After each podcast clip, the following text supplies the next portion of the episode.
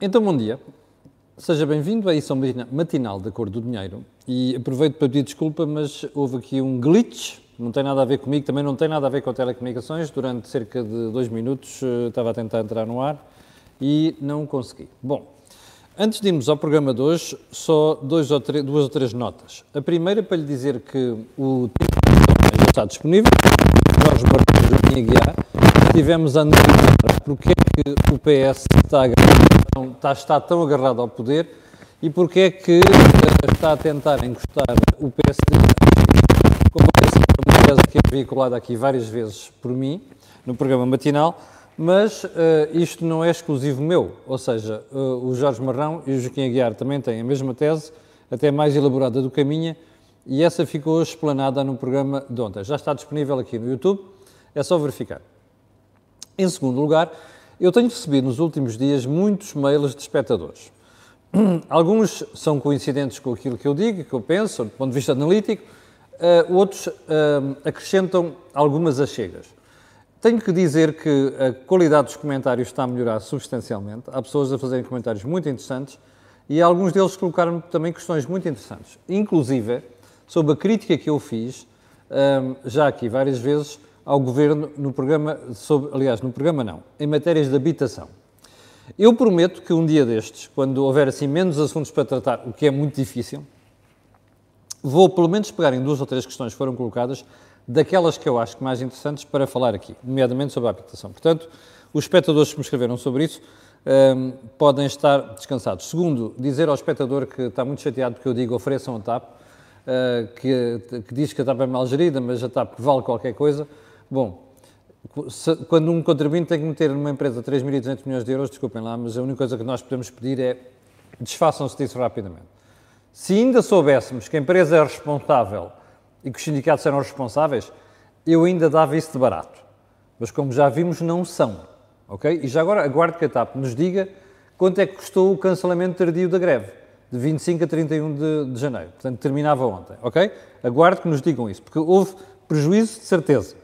Bom, vamos então ao período antes da ordem do dia, não sem antes fazer o disclosure habitual. Este canal tem uma parceria com a Prozis e, portanto, quando você for ao site da Prozis fazer compras e tiver ali prestes a pagar, não pague logo. Vá ao cupom promocional, escreva Camilo e sai com menos 10% na sua fatura. Bem, uh, como sempre, vamos começar pelo período antes da ordem do dia e para comentar ou para, para um, dar os parabéns ao, ao ex-vereador da Câmara Municipal de Lisboa, agora nomeado pelo Governo para acompanhar a JMJ, Jornadas Mundiais da Juventude, pelo artigo que o camarada escreveu no Público, no jornal Público. Eu, de tudo o que li, confesso que me fartei. Já percebeu que isto é uma ironia, não é? Eu, eu, eu li o artigo, fartei-me de, de achar piada a uma série de coisas, particularmente aquela parte em que uh, ele se exime de responsabilidades em ter, em ter contratado o Sr. Joaquim Mourão, ex-presidente da Câmara de Castelo Branco de Idanha Nova, uh, para a Câmara Municipal de Lisboa. Uh, eu acho que José Sá Fernandes, se tivesse vergonha, enfiava-se no buraco mais próximo, ok? Tudo quanto é o seu trajeto na Câmara Municipal de Lisboa, desde a história do túnel do Marquês, que eu já comentei aqui, mais a sua prestação nas Jornadas Mundiais da Juventude, eu enfiava-me num buraco, se eu estivesse no lugar dele. Mas eu sou um tipo que tem vergonha e, portanto, eh, admito que nem toda a gente pense como eu. Segundo ponto sobre uh, José Sá Fernandes. Um, ehm, a propósito do artigo dele. Aqui há umas semanas estava a almoçar no restaurante e estava comigo uma pessoa de Idanha Nova que comentava a atuação de Joaquim Mourão nos mesmos termos em que eu vi, ou sensivelmente, vi o Sr. José Já Fernandes defender Joaquim Mourão no, no artigo. Devo dizer uma coisa. Um, ao nosso lado apareceu uma pessoa que conhecia o dossiê. E eu não vou reproduzir aqui o que eu vi. Ok? Uma coisa é certa. Uh, quando se quer fazer fretes, é bom pensar os fretes em que a gente se mete. Mas digo eu que tenho vergonha na cara. E não vou acrescentar mais nada porque é muito feio. Ponto seguinte, está tudo chocado com os preços dos alojamentos em Lisboa e Conselhos Limites até a Fátima para aquela semana da jornada, das Jornadas Mundiais da Juventude e da visita do Papa a Portugal. Qual é a surpresa? Então, mas espera aí. A Malta convida as Jornadas Mundiais da Juventude para Lisboa em 2019. Sabe que vão aparecer na capital portuguesa e limítrofes entre 1,2 e 1,5 milhões de pessoas. Diga-me só. Não é preciso ser economista, consultor ou diaba 4 para perceber qual é o efeito, porque nós não temos alojamento para todos. Vai-se ter que improvisar e, portanto, o que é que acontece aos preços? Obviamente sobem. Mas qual é a surpresa? E não é só na zona da, da Parque Expo. Eu conheço gente que diz que já vai sair de casa uma semana, vai para fora e aluga a casa ou arrenda a casa terceira. Já ouvi esta piada. Portanto, qual é a surpresa? Já agora, não vai subir só em Lisboa, vai subir em Setúbal, vai subir em Louros, vai subir em Torres Vedras, vai subir uh, em Mafra, vai subir até Fátima. Os preços vão disparar. Até tenho uma má notícia para quem anda com estas conversas. Isto ainda vai piorar nos próximos meses, particularmente no último trimestre. Hum? Essa certeza a gente já tem. Bem, só um pormenor. Quem vai a Coimbra aos Coldplay já percebeu o que é que aconteceu? Que aquilo é uma coisa em ponto pequenino, não é? Comparado com o que vem aí do Papa, portanto não há novidade nenhuma nisto. Ponto seguinte, hum, gostei de ver a Mariana Mortágua, deputada do Bloco de Esquerda, excelsa deputada do Bloco de Esquerda, a tentar limpar a face com as críticas que fez ao CIFID. Eu vou fazer um bocado de... de vou fazer um flashbackzito. Aqui há umas duas semanas eu reproduzi aqui os termos em que o Sr. Ministro da Economia uh, sovou, é este o termo, sovou Mariana Mortágua no Parlamento, porque ela, às tantas, numa uma, uma conversa demagoga, começou a dizer que o CIFID era um antro de corrupção e não sei quantos, e quanto. E o Ministro da, da, da Economia, que eu acho que de forma brilhante, saltou-lhe a tampa e, sem ser mal educado, sovou Mariana Mortágua. Eu bati palmas aqui na altura. A Mariana Mortágua fez um tweetzinho que me fizeram chegar, uh, a dizer assim, ah, bom, ainda bem que sou só eu que critica o que ia dizer que o CIFID é, é um convite à corrupção e o diabo 4. Porque a IGF também diz o mesmo.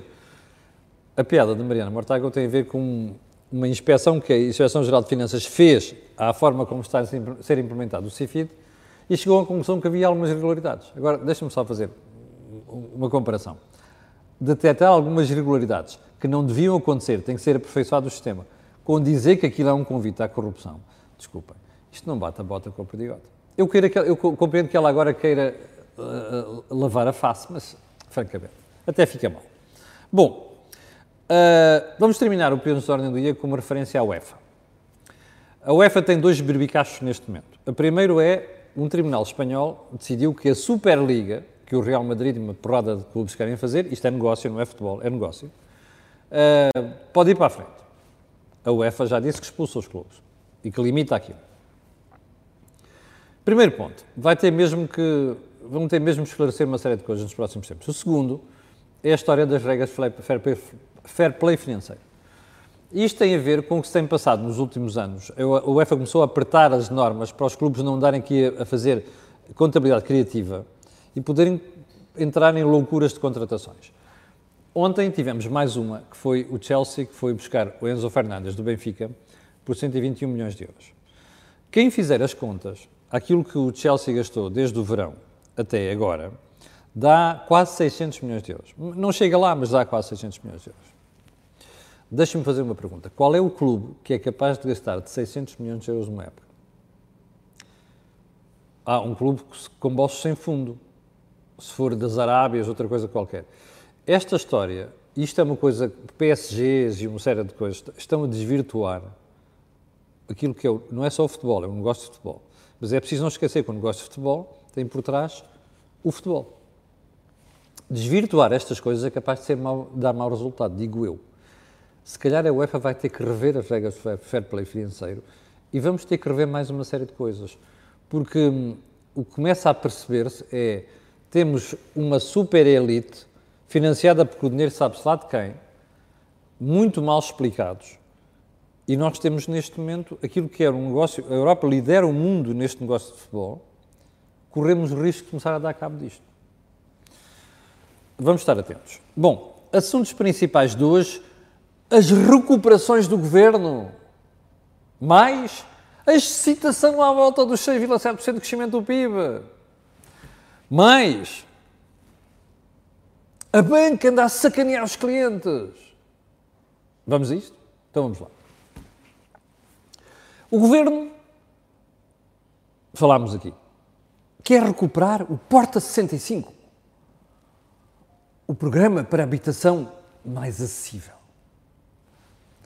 O governo quer recuperar o programa Regressar. O governo quer recuperar o programa Renda Acessível.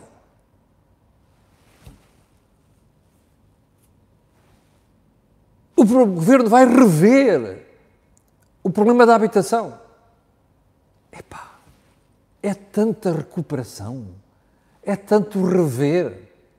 As duas últimas, que foi manchete do público na semana passada, eu disse que ia comentar isto, era a história do programa Regressar. Lembra-se disto?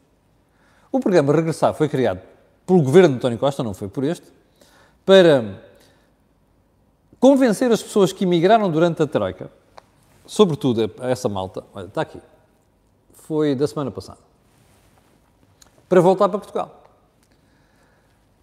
como, ah, tinha uma série de incentivos, pagava-se um valor para fazer a deslocação das coisas, da casa, da família, não sei o quê, depois uma série, uma série de incentivos fiscais, e a malta toda excitada. E os jornais, em geral, em geral correram a, a tecer loas ao governo, sobretudo aqueles assim um bocado mais à esquerda.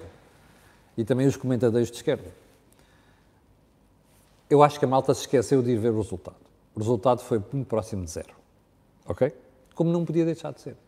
Porquê é que alguém há de vir para Portugal, depois de ter ido para fora, e está a ganhar bem, está a ganhar bem, apesar das taxas de imposto serem mais elevadas que em Portugal, ainda sobra muito, não é? Vou-lhe dar um exemplo. Aqui há um tempo encontrei uma, uma, uma engenheira um, que trabalha em Barcelona. Eu sei que não é Portugal, mas também conheço um caso em Portugal, em que a senhora saiu para ir trabalhar para, uma, para as telecomunicações na Alemanha 15 anos antes. Mas depois voltou para trabalhar, na altura, digo qual é a empresa, para a SEAT. E quando eu perguntei à senhora Ana porque é que ela tinha voltado, ela dizia assim, olha, foi só por causa dos meus pais. Então, ah, já estão mais velhos, precisam de assistência. Então, mas tu vivias melhor na Alemanha, certo? Sim. Olha, é verdade pagámos muitos impostos, mas é assim, o que eu ganhava lá dava para eu vir fazer duas viagens durante o ano a qualquer parte do mundo, com o meu filho, e com o meu marido. Um, dava para vir quatro vezes a Barcelona ver a família é, e vivia muito bem na Alemanha. Percebe isto? Bom, houve um caso de um imigrante que regressou a Portugal que me contou uma história parecida. Deixe-me lá fazer uma pergunta. Porquê é que há de alguém regressar a Portugal sabendo que tem isto? Ah, o tempo é lá lixado e não sei quantos, não se come como em Portugal, a malta não é tão friendly como em Portugal. Está bem, mas as pessoas precisam de dinheiro para viver que é que alguém há de regressar? Bom, como isto é um aborto, o governo resolveu dizer ao público, não é? Que vai rever o programa Regressar. Imagine, para fazer regressar os desempregados. What the? Espera aí. Então, quem ficou desempregado lá fora, vem para Portugal. Epá, há uma porrada de empregos aqui qualificados a pagarem extraordinariamente bem que dê inclusive para fazer aquelas férias que a senhora Ana me contou. A engenheira Ana me contou. Estava aqui. Mas olha que este caso é real. Bem, você está a ver isto? Desculpe, isto não lembra o careca, percebe?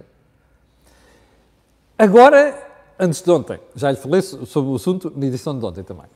António Costa, vamos ver o que é que se passa com a habitação, tomar medidas, terrenos públicos, vou inventar uma coisa qualquer de limitar a burocracia, quer apostar comigo? Incentivos mesmo, esses não vão aparecer. Já percebeu o que é que está aqui em causa?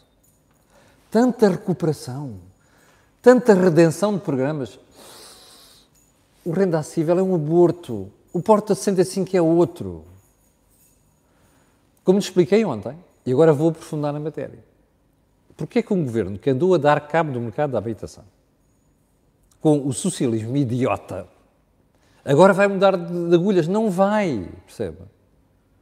Eu aposto consigo que vai, a montanha vai parir um rato depois do dia 16 de fevereiro. Já fiz aqui o desafio, já fiz na CMTV. Baixem a porcaria do imposto sobre, sobre as rendas de 28% para 10%. E digam assim: comprometemos a não mexer isto em 15 anos. Vão ver o efeito. Ah, já agora, epá, não andem para ali a, a, sugerir congelamentos de rendas a torto e a direito. E já agora não, andem, não, não facilitem o, o programa de congelamento de despejos, ok? Se as pessoas não puderem pagar, vai a Segurança Social ajudar. Isto resolve-se em três anos. Hum? Porquê que o Governo está a fazer isto tudo? Você já percebeu, isto é só marketing, não há recuperação nenhuma, não há redenção nenhuma dos programas, isto é só marketing, isto são abortos, é variações à volta, em variações em, em Dó maior. Ok? Não é mais nada. Não vale a pena cair neste marketing. Segundo ponto da conversa, dos, dos pontos mais importantes. Isto é muito sério. Ouvi dizer que há figuras gradas do Partido Socialista a conversarem com a malta da Justiça, e eu digo da Justiça que é para não identificar exatamente aonde, por causa do problema que envolve alguns políticos do Partido Socialista que estão a ser investigados. Eu não sei se isto é verdade. A fonte que me deu isto é uma fonte credível a situação está a causar mal, algum mal-estar. Já agora a malta que trabalha com a justiça e que duvida tudo e mais alguma coisa, como investigar isto. Isto está a causar mal-estar junto de alguns stakeholders da justiça que estão, uns que estão diretamente envolvidos nisto, nas investigações. Já percebeu que isto tem muito a ver com a história de Fernando Medina e os outros, e a Câmara Municipal de Lisboa e de Aba 4. Mas não só, mas não só. Bem, se isto for verdade, é gravíssimo é que a mim contam-me que nem sequer é uma questão de, olha, pá, iliba o gás, não é nada disto, é, pá, digam lá rapidamente como é que estão as investigações. Isto dá para constituir arguido ou não? E repito, não é só Fernando Dino. Se isto for verdade, é de uma gravidade extrema. Se isto me surpreende, não. Porque existe uma tradição longa do poder político, não é apenas à esquerda, de tentar influenciar o curso da justiça. Eu acho que era bom investigarmos isto. Bom, ponto seguinte. Há uma série de espectadores que nos últimos meses, não é semanas, um caso ou outro, dizer, escreveram a dizer que, ah, esta questão da renovação do crédito não é, da habitação não é uh, assim tão fácil como se pensava. Bom, o público de ontem, ou de antes de ontem, já não me recordo, uh, fez esta manchete. Há bancos a limitar as soluções para renegociar o crédito da habitação da prestação da casa. Eu li o artigo, claro que ali pelo meio está metida a DECO, não é? A DECO denuncia que há bancos que não estão a cumprir a lei. Eu, sinceramente, há alguns casos que eu sei que é verdade, mas é por ignorância dos funcionários dos balcões. Um, e, e, essas queixas que a DECO está a referir, algumas chegaram a mim. Aqui mesmo, por, e inclusive pessoas que na rua às vezes me encontram e falam sobre o assunto. O que é que há a dizer sobre isto? Onde os bancos não estão a respeitar a lei, é bom que a cumpram. Agora, o que é que vale a pena pensar nisto? Quantos casos é que há sobre esta matéria? São poucos. O próprio público, citando o DECO, não dá dados. São pouquíssimos. Deixa-me fazer uma pergunta. Faz sentido fazermos um charivari à volta disto? Bom, fica a pergunta dessa. Mas agora vamos a outra questão. Porque é uma pergunta das pessoas. Ah, mas você diz que as pessoas vão ficar com o nome manchado. Ah, e o Banco de Portugal diz que não. Desculpem. Uma coisa, o nome manchado do Banco de Portugal é uma coisa. Ok? Você vai renegociar um crédito que não pode pagar ou acha que não vai poder pagar. Uma coisa é não ficar inscrito no balanço, na central de balanços do Banco de Portugal, que é aquilo que o Banco de Portugal diz. Mas isso não tem nada a ver com a pessoa, a pessoa não ficar mal perante a banca. Fica. O que eu acho espantoso é as pessoas não perceberem isto. Depois, outra coisa que aparece no artigo do público, citando o DECO. Ah, Os bancos estão a propor é mexer no prazo, aqui no curto prazo e tal, durante um ano ou dois, quando não é uma medida estrutural. A medida estrutural era mexer no spread. Valha-me Deus. Espera aí. O spread é o risco da pessoa. Capiche. Há Euribor, certo? Os bancos cobram Euribor mais qualquer coisa. E mais qualquer coisa é diferente para o Camilo, para o João, para a Natália, para a Fátima, para o Arturo. Há Arturos que têm spread mais baixo que o meu, porque têm um risco menor que o meu. E isso tem que ser assim. Agora diga uma coisa. Porque a pessoa está à rasca, desculpe uma expressão de caserna, o banco vai renegociar o spread e a DECO não quer, quer isto, renegociação de spread, longo prazo. Mas qual longo prazo? Mas que sentido é que isto faz? Então isto não é uma crise temporária, provocada por um problema inflacionário? É? Então, se é assim, que sentido faz estarmos a dizer que vamos mexer no spread para o longo prazo? Medidas de longo prazo? Não! Porque é suposto essa crise passar e as pessoas voltarem ao normal, certo? Bom, Outra hipocrisia nisto tudo. O Banco de Portugal vem dizer assim: ah, estão a ver, nós limitamos a possibilidade das pessoas fazerem créditos a 50 anos, para quem tem mais de 30 anos, não sei quantos. E os bancos estão a dizer que na renegociação vão aplicar isto. Sabe o que é que o Banco de Portugal fez? Ai não, isso é só para os novos créditos. Desculpe, isto é um novo crédito. Ou seja, o Banco de Portugal está. Isto é uma medida certa que o Banco de Portugal está a tomar. Mas para fazer o frete ao governo, dizem assim: ai, não se aplica naqueles casos. É pá, desculpem, o que é isto? Isto é desvirtuar completamente o negócio do risco. E o risco é aquilo que a banca tem. E tem que ter um cuidado extremo. Sabe qual é a sorte disto? É que há muito poucas pessoas à rasca neste momento. São poucos os contratos. Os bancos tinham razão e você recorda-se, temos falado disto aqui. Esta crise não é como as outras. Apanhou as pessoas numa situação diferente, os bancos estão numa situação diferente e os cuidados também. O que é lamentável é nós termos o Banco de Portugal a fazer estes fretes e depois a DECO, que deve querer aparecer no meio deste populismo todo, como a instituição simpática que está aqui preocupada com o pessoal. Se estivesse preocupada com o pessoal, eu vou, vou dar um conselho ao pessoal da DECO. Façam uma brutal campanha de literacia financeira sobre crédito. Que é pessoas, para as pessoas não caírem nestas coisas. Está a ver? Virem dizer que é preciso arranjar soluções no spread para longo prazo, não. Aquelas pessoas foram imprudentes e têm de ser responsabilizadas por isso. E já agora, isto é uma crise temporária, não é uma crise de 30 anos nem 20 anos. Que eu saiba, a menos que a DEC tenha reinventado, reinventado a economia. Não sei. Hum, como eu digo, isto cheira a populismo. Vamos terminar o programa de hoje com as histórias do PIB. Grande citação, o PIB que chegou a 6,7%. Pá, espetacular. Qual espetacular? Então, e a queda dos anos, a queda de 2020, 8,3%. Os 2,2% de 2019. O crescimento de 5,5% do ano passado, agora 6,7%.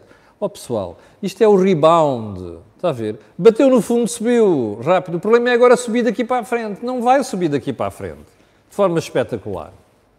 Este 6,7% é o resultado do que aconteceu antes. E é, sobretudo, o resultado do primeiro semestre do ano passado.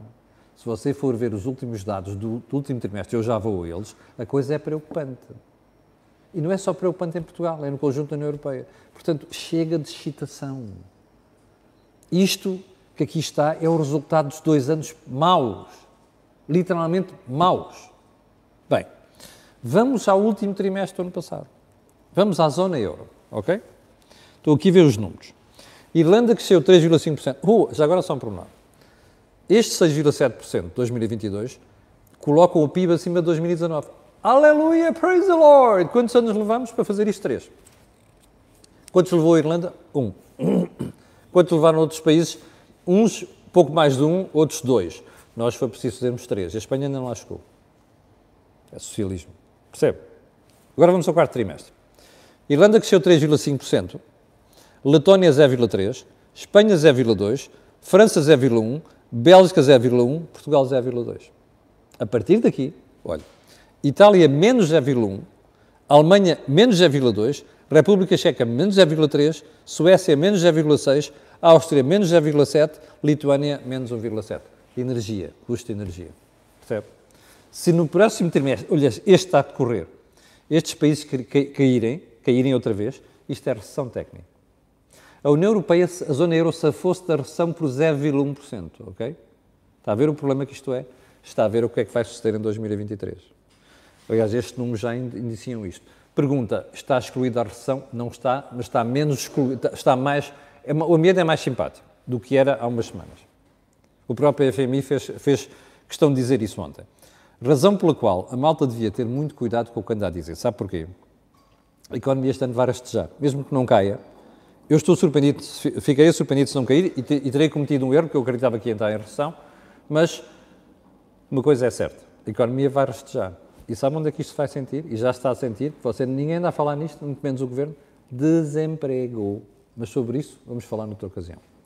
Chegamos ao final do programa de hoje, 6.700 pessoas em direto, quero agradecer a estas pessoas. Quero pedir para, olha aqui o botãozinho, subscrever em cima no YouTube, ok? Quero pedir a estas pessoas também para colocarem, colocarem um like e quero pedir para partilharem nas redes sociais. O objetivo é sempre o mesmo. E a preocupação é que aquilo que você ouve aqui não houve em mais sítio nenhum. Obrigado, tenham um santo dia e eu voltarei a estar consigo amanhã às 8. Com licença.